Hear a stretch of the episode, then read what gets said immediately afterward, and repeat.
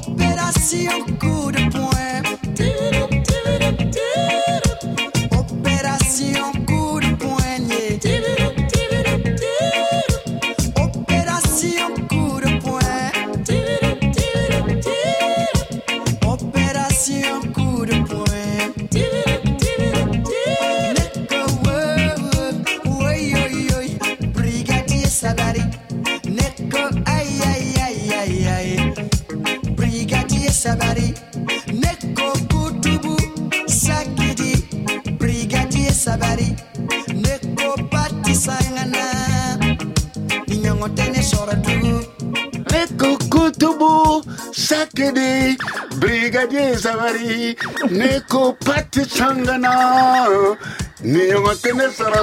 et c'est qu'on finit d'écouter là, c'est Brigadier Savary de Alpha Blondé, le philosophe.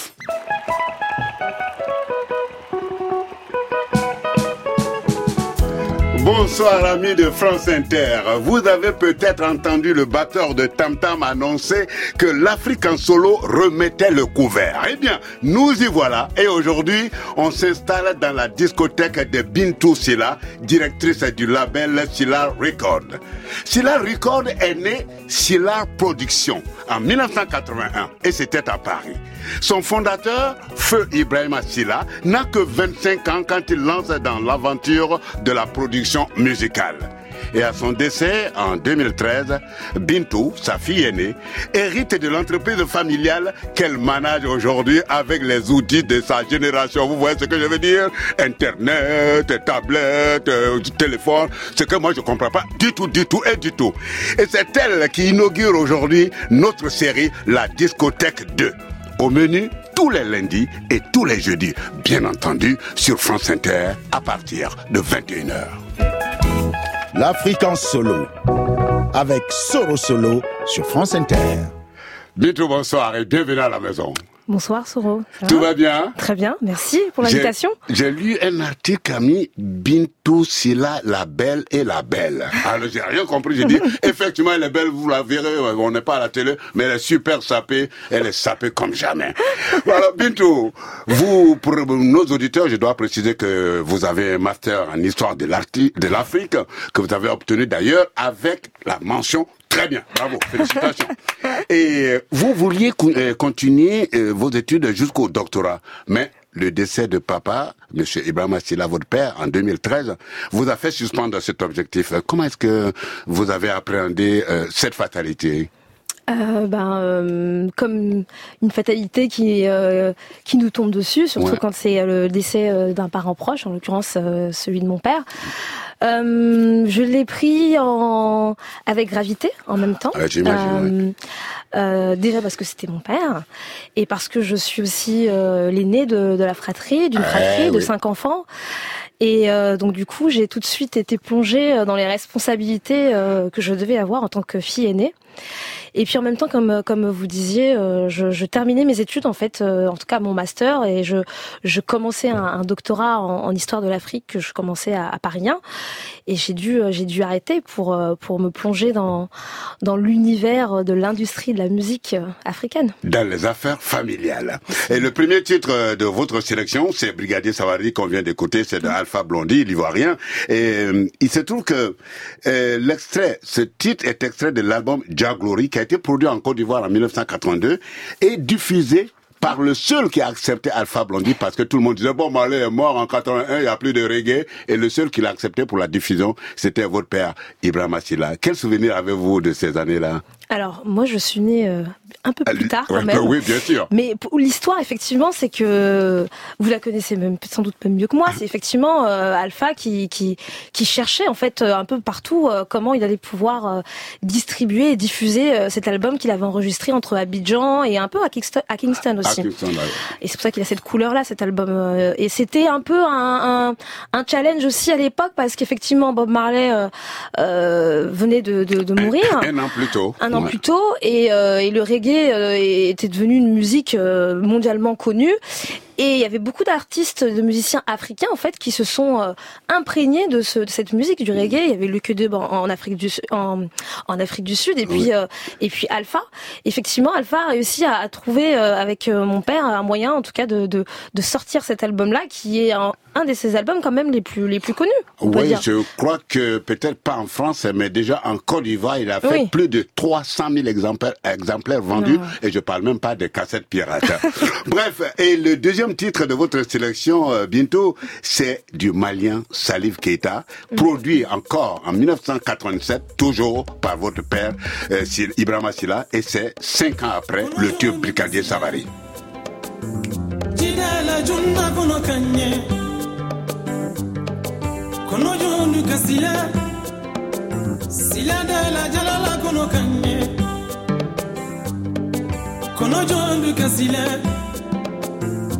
Sanfɛ jalala kɔnɔ ka ɲɛ ko ye kɔnɔ kɔnɔ nale mun fɛn mamana juyala solontenna mun man di ju ye ko ye kɔnɔ kɔnɔ nale mun fɛn mamana juyala solontenna mun man di ju ye judamaya mɔɔ jula mɔɔ fɔ i kɔ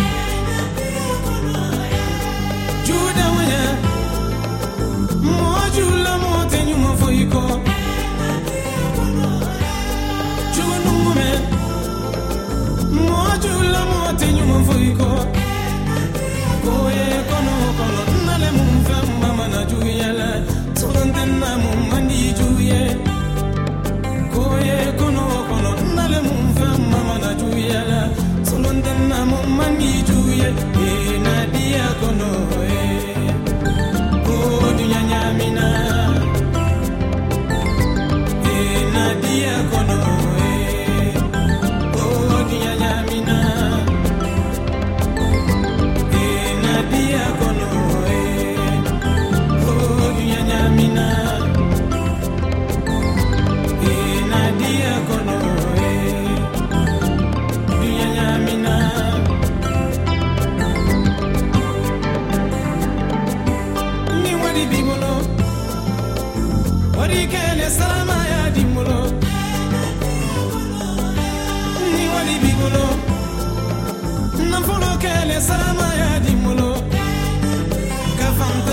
jeli mangoya ti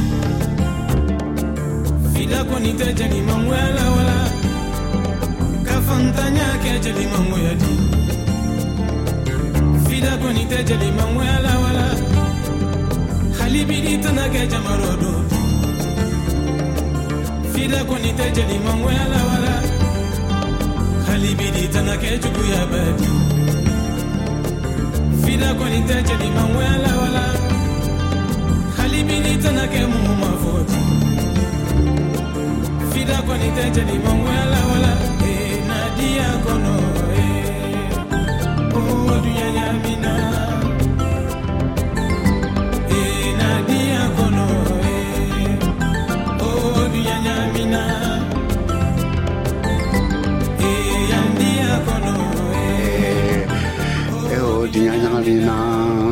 ee nadiya kɔnɔ ee o dunya ɲamina Conan, c'est l'oiseau. L'oiseau, le mythe de l'oiseau des dieux qui chante le désordre de l'humanité. Et ce titre est extrait de l'album Soro. C'est vrai que les deux premiers titres qu'on a choisis, hein, Binto, ils sont tous sortis avant votre naissance, mais on s'accorde tous à dire que c'est ce vinyle arrangé par, euh, pour l'essentiel par le français clavériste et arrangeur François Briand, qui a véritablement ouvert les portes de l'Europe à Salif Keita. C'est vrai que votre père avait euh, le nez, il avait le flair, mais il était bien entouré aussi, non? Il était bien entouré. Alors je pense que c'est aussi euh, sa qualité, la qualité qu'il avait, c'est qu'il c'était pas un musicien. Alors c'est vrai qu'il ne composait pas, qu'il ne jouait pas de la musique, mais il avait une espèce d'oreille absolue euh, et de curiosité euh, insatiable qui qui faisait que il découvrait des artistes et qui surtout il, je pense que il aimait en fait prendre des risques. Alors cet album de Salif Keita, c'est son premier album solo. Salif Keita, c'est un grand artiste malien qui était déjà connu avant d'enregistrer cet album-là, parce qu'il a fait les ambassadeurs, il avait fait le déjà, euh, qui était une explosion partout en Afrique occidentale. Donc c'était pas un inconnu.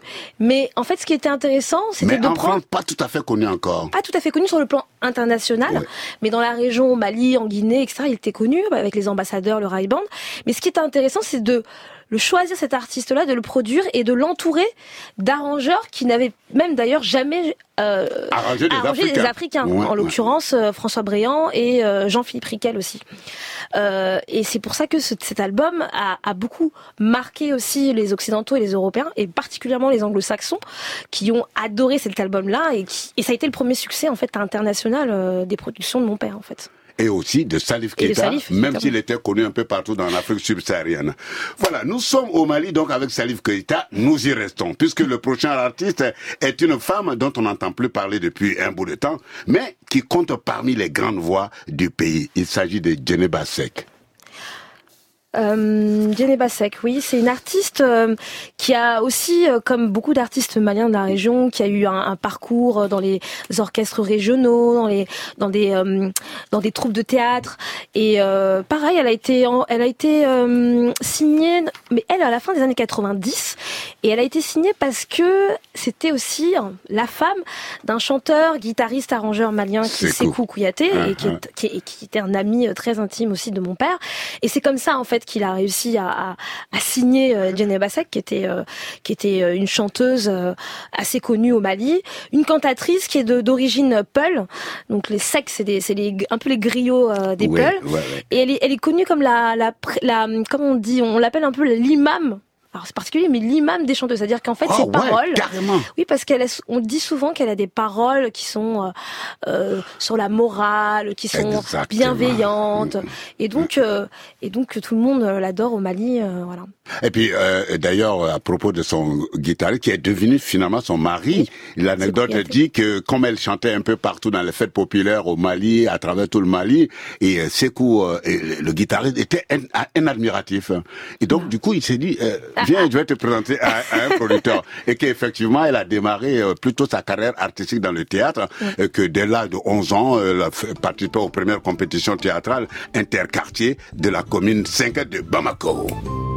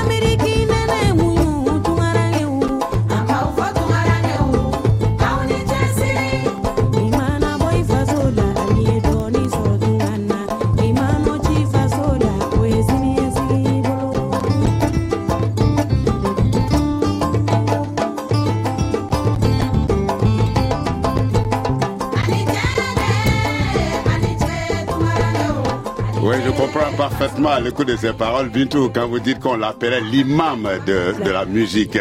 Parce que euh, Tunga, c'est l'aventure, c'est le voyage.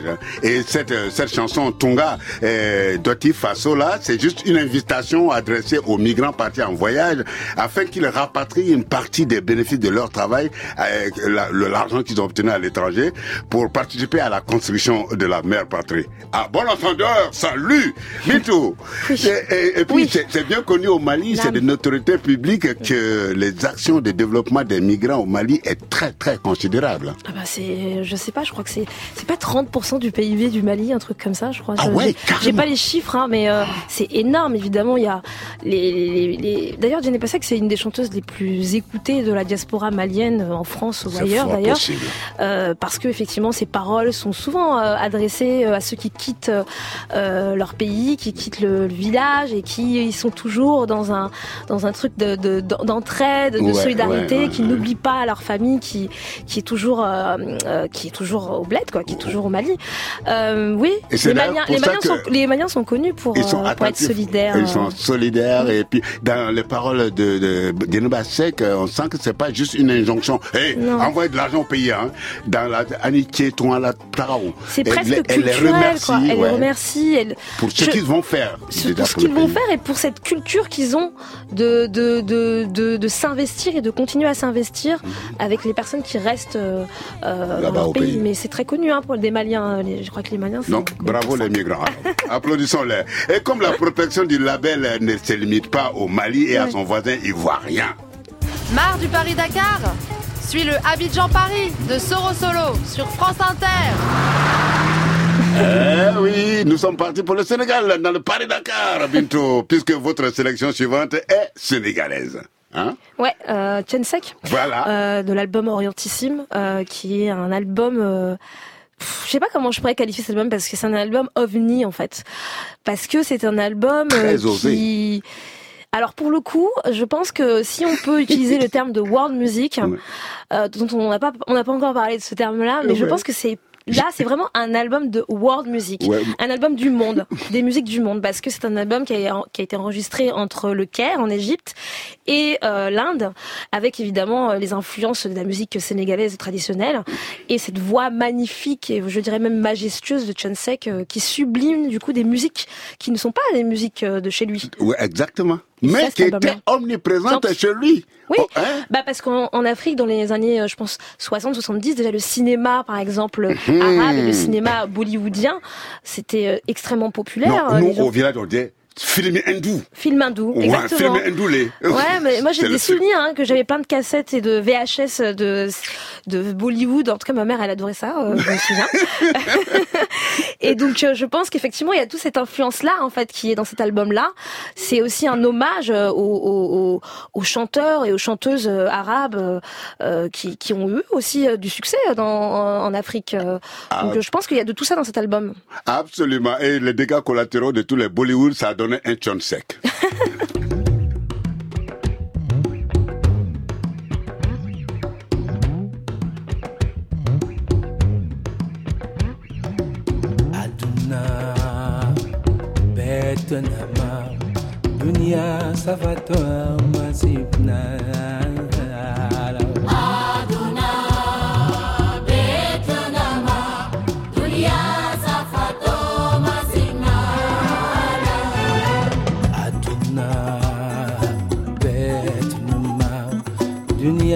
dunia safato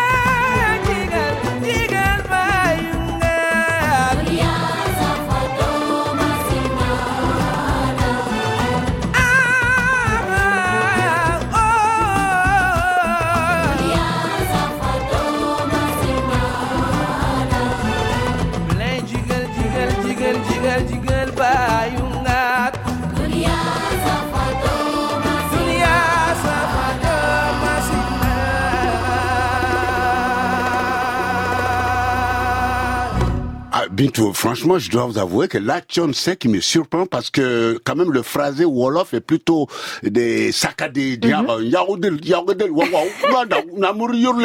Alors, et là, il, il- est un peu dans le tempo hindou, quoi. Bah là, c'est c'est pour ça que je disais, c'est sa voix majestueuse, son timbre de voix déjà qui, je pense, sied parfaitement à cette euh, à cette musique. Et je et on voit, on entend l'effort euh, qu'il a eu à faire pour adapter en fait cette langue, qui est effectivement une langue qui est un peu plus Plus douce, plus- ouais, qui est un plus peu fluide. plus dure. Mhm. Et là, du coup, on a presque quand on écoute, on a presque l'impression que c'est de l'hindi ou, De de ouais. l'arabe, Mhm. ou mais tu vois. Vraie- mais du coup, c'est du wolof, c'est du wolof. Il chante en wolof. Et il chante en Wolof, là. Ouais. Hé, hey, ma vieille. Ah ouais. Il m'a eu, hein. En tout cas, moi, j'ai, eh, bien sûr, quand j'ai vu votre sélection, je me suis renseigné. Mhm. Et l'anecdote dit que, en fait, Comment il a eu cette idée de, de Mhm. Il a vu la chanteuse arabe Natacha Atlas à la télé qui chantait une très belle chanson. D'ailleurs, le titre c'est La Rose. Et ça lui a rappelé donc ses souvenirs d'enfant et tous ces films qu'il a vus sur les écrans à Al à l'Akbar, au Rex. Il s'est dit wow, moi aussi je vais chanter comme la fille là. Alors Tu parles wolof maintenant. il a, il a appelé euh, Ibrahim Silla, donc euh, euh, votre papa, il dit Ah, patron, moi je vais faire un album avec façon couleur hindou, quoi, tu vois. C'est que nous, toi et nous, on a regardé ça à Dakar, non? Et Eh ben ouais, Le père bah. l'a fait ni une ni deux, il a dit Ok, ça marche. Il appelle une fois de plus François Briand, qui avait arrangé Soro de Salif Keita, et les envies de Tchon Sek se traduisent en orientissime. Dans l'Afrique en solo, sur France Inter, on cultive amoureusement l'optimisme. Et notre optimisme nous a permis de recevoir à France Inter Binto Silla, directrice du label Silla Record.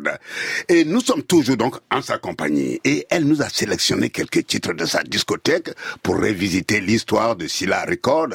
Et les résultats de la production de euh, West africaine, en tout cas, de ce label, sont positifs. Alors le label se dit, il faut aller voir ailleurs. Et s'oriente vers de nouveaux territoires, notamment en Afrique centrale. Dites-moi, Binto, euh, est-ce que vous savez ce qui a attiré votre père dans cette autre partie euh, euh, du continent?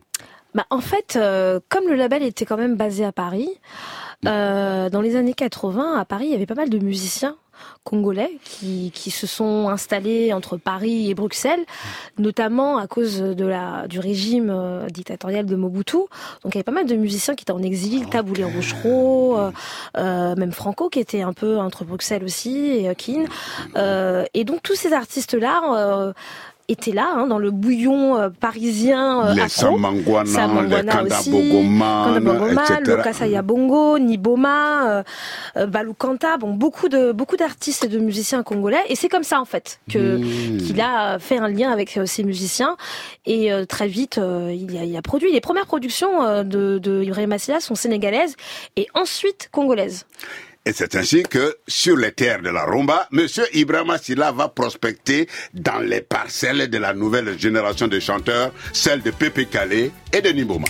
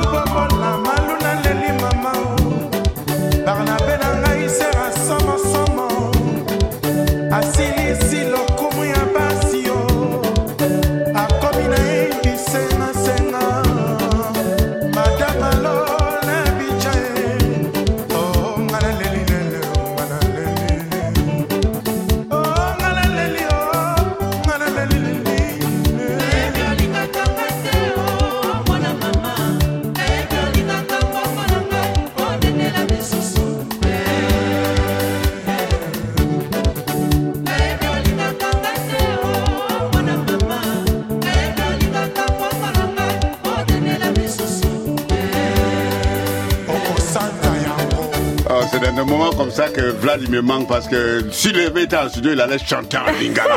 Sur, mais là, c'est là où tu te rends compte que les musiciens sont trop forts quand même. La musique devient un terrain de règlement des euh, coups de cœur, des, des- des chagrins du cœur. Parce que là, j'ai fait appel à mon traducteur international, euh, euh, Kevin Ma, euh, Ma- Ma- euh, Vlad, j'ai oublié son nom.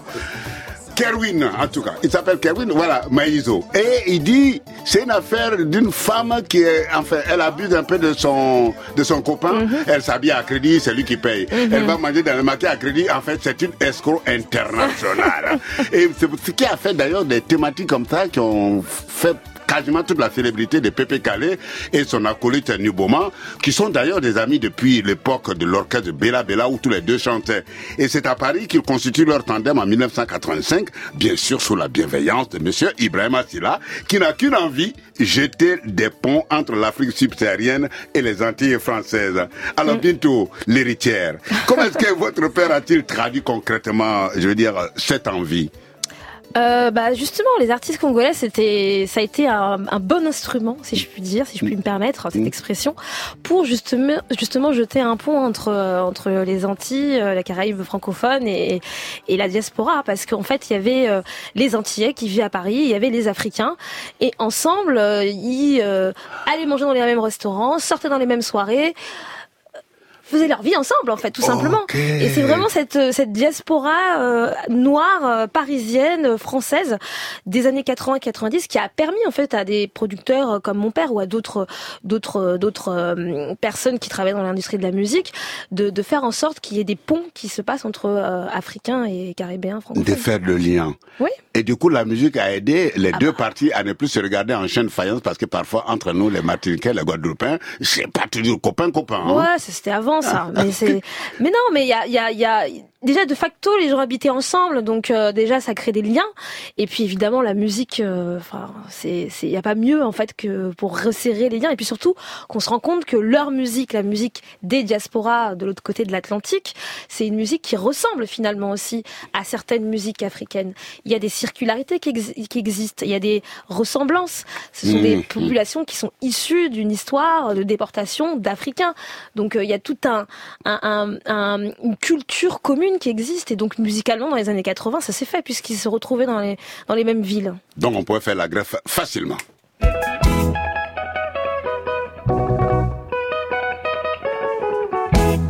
Si la production n'a pas à l'époque sorti un disque de Kassav, alors pourquoi donc, cher euh, Bintou Silla, avez-vous sélectionné un titre de Kassav C'est pas Djindjen. Bah justement pour rebondir sur ce que je disais sur le fait que c'était vraiment à Paris dans les années 80-90 la diaspora africaine et la diaspora afro-caribéenne ou des Antilles françaises comme on dit qui se retrouvaient autour de la musique, qui partageaient une musique commune. Et Kassav, c'est le groupe euh, martiniquais guadeloupéen. euh, pour moi, c'est le plus grand groupe français d'ailleurs, euh, au-delà même de la Moi aussi. Caraïbe.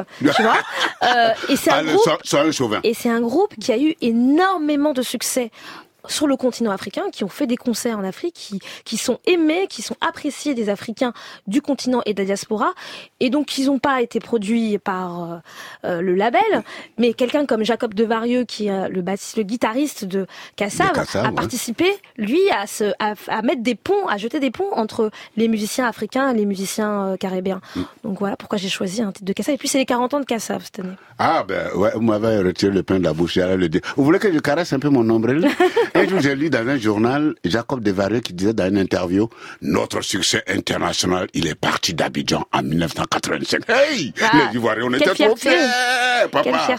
Et donc, euh, en tout cas, euh, Mhm. Kassav à sa création, c'était euh, Pierre-Édouard Desimus, Jacob Desvarieux, Jocelyne Bérois, Georges Desimus et Jean-Philippe Martelly. Une bande de joyeux musiciens qui, avec basse, clavier et cuivre scintillant, inventent un nouveau genre en 79, le zouk.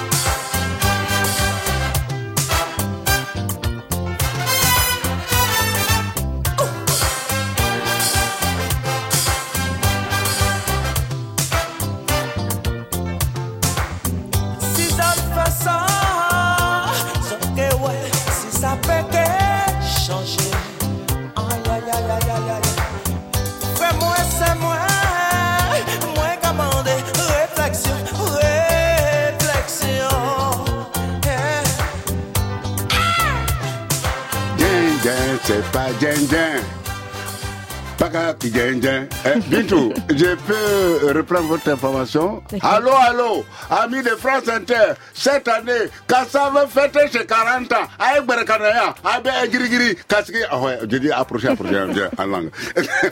Bref, alors, Bintou, dans le catalogue Silla Record, il y a pas mal d'Africains aussi et des Africains qui se sont réappropriés du, du zouk et, et, et on a même parlé euh, d'une génération ou d'un genre afro-zouk. Ouais, carrément.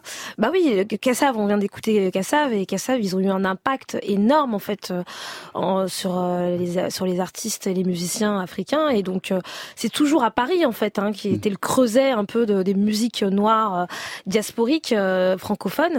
Et donc il y a beaucoup d'artistes africains qui se sont réappropriés le zouk, euh, notamment aussi grâce à, à- à des arrangeurs comme Manu Lima qui est capverdien et donc avec euh, son oreille euh, Mm, euh, et, sa, et sa culture musicale insulaire euh, qui voilà qui ressemble un peu aussi euh, aux Caraïbes et qui a été arrangeur de pas mal d'artistes et de musiciens congolais ou même guinéens et maliens. Voire Du coup, ivoirien. et- voire ivoiriens donc du coup euh, ou gabonais aussi du coup. exact. en tout cas sur toute l'Afrique. Donc c'est ça qui fait qu'il y avait Cap-Verdien, Congolais, Maliens, euh, Guadeloupéens, Martiniquais et c'était tout ça en fait euh, Paris dans les années 80-90 donc oui il y a l'afro-zouk qui a été du coup euh, inventé euh, par du coup Manu Lima avec Monique Seka euh, Pour la ou, Côte d'Ivoire, j'ai oublié son Oliver nom, le- Olivier Ngoma, du ou- Gabon. où il y a des artistes comme Fodé Barreau, le Guinéen Fodé Barreau, qui s'est Uh-huh. aussi essayé à l'afro-zouk, ou même Sekou Bambino. Il y a pas mal d'artistes, en fait, africains qui Eh ont testé ben, le zouk. eh ben, disons, quand ce virus-là gagne quelqu'un, il tombe dedans comme on tombe dans la potion magique. En tout cas, de toutes les musiques de la Caraïbe, Ibrahima Silla aimait particulièrement celle dite afro-cubaine. Et il a même créé un orchestre maison en 1993 qu'il a nommé Africando, composé d'anciennes gloires de la musique sénégalaise comme euh, Medoune Diallo, Nicolas Menahem et Pape, eh, comment il Pape s'appelle? Seck. Pape Seck. Et la direction musicale a été confiée à un Malien, Bien. Bonkara Maïga, qui lui-même a étudié la musique au conservatoire de la Havane, à Cuba.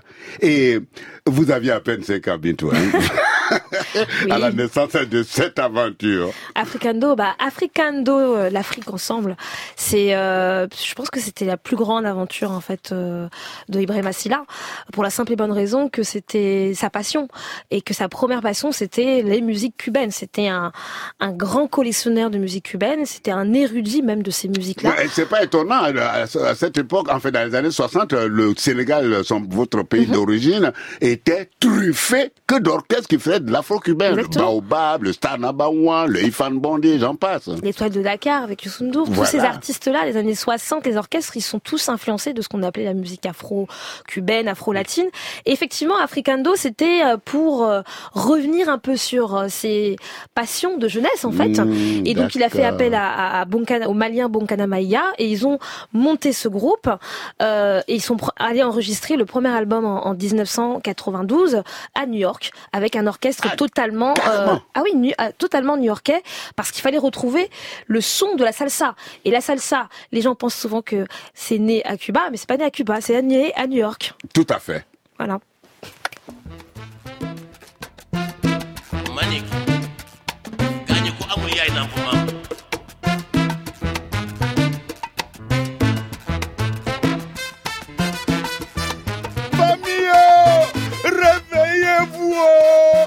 l'Afrique en solo sur France Inter.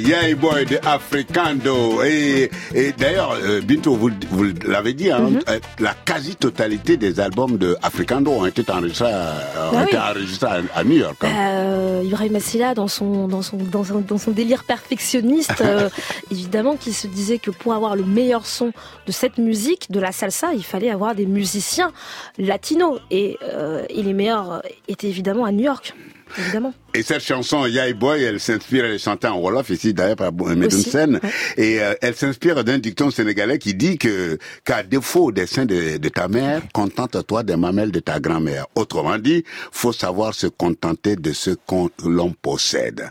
Eh, Binato, Oui. l'Afrique continentale et celle ultramarine, euh, marine, notamment la Caraïbe, se sont rencontrées dans la maison Silla. Que peut-on retenir aujourd'hui de cette ren- rencontre artistique hein? Bah, qu'est-ce qu'on peut on peut dire aujourd'hui euh, en 2019 que c'était un pan de l'histoire en fait de, la France de notre pays et que la France c'est quand même le pays en, Euro- en Europe où il y a le plus de- d'afro descendants en fait, avec la plus grosse communauté noire, et que donc euh, les Anglais par exemple ont le reggae, le ska, etc. Que nous on a le zouk et qu'on a les musiques africaines, et que ça fait partie de l'histoire en fait euh, des musiques populaires françaises, que d'avoir euh, Kassav, que d'avoir euh, Salif Keita, que d'avoir euh, Pépé Calais, et euh, c'est le pari. euh, Et aujourd'hui, avec la nouvelle génération, le avec- coupé décalé. Et aujourd'hui, coupez décalé, et puis même dans le rap, dans le rap aujourd'hui, l'afro trap, et puis tous les artistes de rap aujourd'hui euh, utilisent euh, et mettent et valorisent leur patrimoine musical euh, africain parce qu'ils sont eux-mêmes des enfants d'Africains et que en fait ça fait partie de, l'histoire de, ce pays finalement. Moi c'est c'est ça que je, je peux en retenir. euh, C'est oui c'est ça. Donc, vous, vous insistez pour qu'on dise, c'est une musique populaire finalement française Bah, aussi. en tout cas, franco- en tout francophone, ça c'est sûr. Euh, mais j'aime bien, tu vois, dire un peu que Cassav c'est le plus grand groupe français. Ça titille souvent quand je dis ça parce que, mais en fait, euh, Cassav, oui, c'est le plus grand groupe français parce que c'est le groupe qui a qui fait le plus de concerts dans le monde, qui qui qui est le plus connu euh, à travers le monde, qui est au Japon, en Afrique, en Amérique. Il y a aucun autre groupe français qui est aussi connu que Cassav. Ah Oui, moi, je, de façon intuitive, je me disais, c'est c'est un grand groupe, mais Ouais. quand la dernière fois, il y, a, il y a un mois et demi, ils sont 40 000 passés euh, personnes. 40 J'y 000 étais. personnes en sold out. En sold out. À la défense, j'ai dit, Ouais. oh là là, d'accord. Rigole Respecte, pas. monsieur. et Bineto, Binto Silla, votre dernière sélection est de, non, pas la dernière quand même. Oui, c'est Ouais, la dernière sélection hein. de Sekouba Bambino. Ouais, Donc, on revient au Bercail après cette balade dans la Caraïbe, euh, dans le New York de la salsa. On revient sur le continent pour retrouver le Guinéen euh, Sekouba Bambino et c'est Sinikan.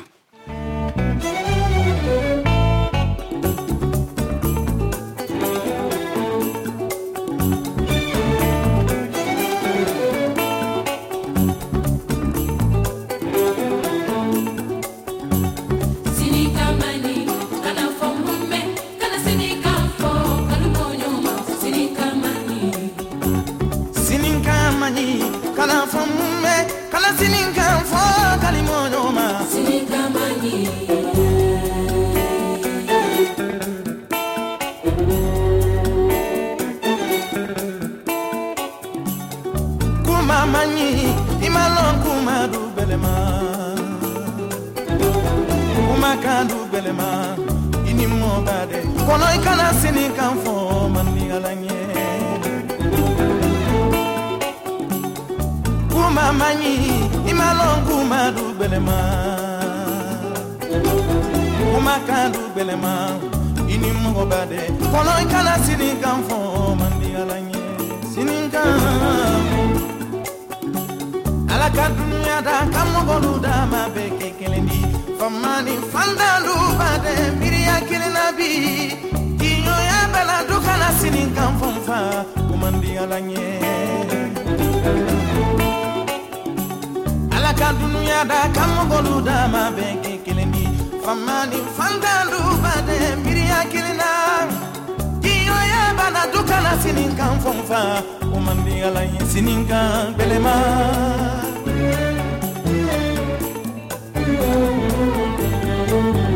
fama ye fantan den banki la gologolo ye fama den banki la fama ye fantan den banki la gologolo ye fama den banki la o bɛ arabaɲalero mɔgɔ magoba dɛ fɔlɔ i kana sini kan fɔ maniyala ɲɛ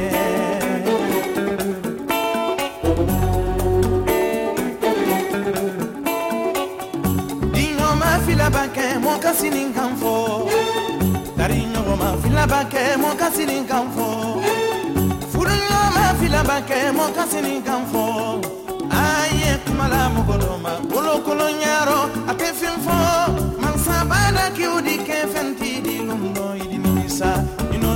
fɔla sini kan.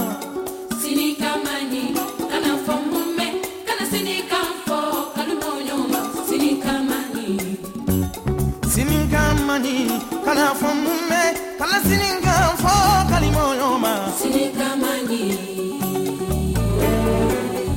ee n baden ko sini kan. Les médisants sont des abjects et Sekouba Bambino nous conseille de ne pas prêter attention aux médisants. Et sur ces recommandations de la sagesse mandingue, je voudrais vous remercier Binto Silla d'être venu ouvrir la série des discothèques de l'Afrique en solo. Mais avant de vous laisser partir, je sais que vous avez une actualité euh, le 28 août à la Porte Dorée et puis une grosse surprise pour la rentrée discographique. Ouais, ben merci, merci beaucoup d'avoir à vous pour cette invitation et merci d'avoir permis de de passer un peu de musique euh, africaine sur France Inter. Il y en a toujours eu Ouais, il y en a, en il y en a, mais c'est drôle aussi de passer du Sekouba ou du Pépé Calais sur France Inter. Je trouve ça cool. Bravo. Merci. Et oui, du coup, euh, bah, continue. Hein. Euh, moi, je, on a plein de projets. On, on va notamment à la rentrée euh, sortir et faire une rétrospective de tous les beaux classiques et inédits euh, du catalogue Sillard des années 78 à, à nos jours. Voilà. Donc et on le attend 28, ça pour la rentrée. Et le Ouais, 28 voilà. Et le 28, en fait, je, je fais dans le cadre de l'expo Music Migration au musée de- d'histoire d'immigration à la Porte Dorée. Euh, je vais un peu parler des musiques des années 80, justement, euh, afro. Et puis après, je fais un petit DJ set. Voilà. Et vous allez mixer aussi. Ouais, je ça. Ah, ah. Donc on viendra transpirer à la porte dorée le 28 août. Merci en tout cas Bintou Merci Silla. à vous. En tout cas, on vous souhaite une bonne rentrée musicale des plus exceptionnelles avec Silla Record. Et, euh, et vous, quant à vous, chers auditeurs, merci de nous avoir prêté vos oreilles. Vous trouverez les références de, toutes les musiques écou- écoutées ce soir sur franceinter.fr, page de l'Afrique en solo. Et pour préparer cette édition, j'étais aidé par Sarah Masson et Mathias Volant. La technique était assurée par Pierre Faucillon. Et quant à la réalisation, par la grande Anne-Sophie Ladonne. On vous laisse en compagnie de Vincent Jost. alors fait Ah ouais, ouais, mais comment? Mais c'est pas possible, c'est c'est l'agression, qu'est-ce qu'il est là? Vlad, t'es là dans le coin. Mais oui, on y va, non? Oh, ben, C'est quoi le prochain disque? Ah ben, Bintou oh, mais il y a, il y a, il y a plus de disques, on n'a plus rien à dépourvu mettre sous la langue. Ah quoi, j'arrive à la fin de l'émission, c'est ça? Ah ouais, ouais, mais, mais- mais la prochaine fois on t'invitera, hein, Bito On, Exactement. on l'invite à la prochaine. Bon, je reviens Bon, bonjour Vlad. Ah, ben, vous a- ben, attends, dis bonjour aux auditeurs parce qu'ils savent que tu étais là en soutien moral. Et puis qu'on était, hein. Bon, hein, que- quelle nouvelle Mais tout va bien, tout va bien, la famille, la santé, les affaires, tout va bien. Je Ouais. suis juste heureux d'être là ce soir Voilà. pour vous faire une bise, pour faire une bise aux auditeurs de France Inter Ben. et m'enjailler avec vous sur ces sons-là. Est-ce que Yes. ça s'appelle ça un vrai soutien moral familial? Merci Vlad. On vous souhaite à toutes et à tous euh, une bonne soirée sur France Inter.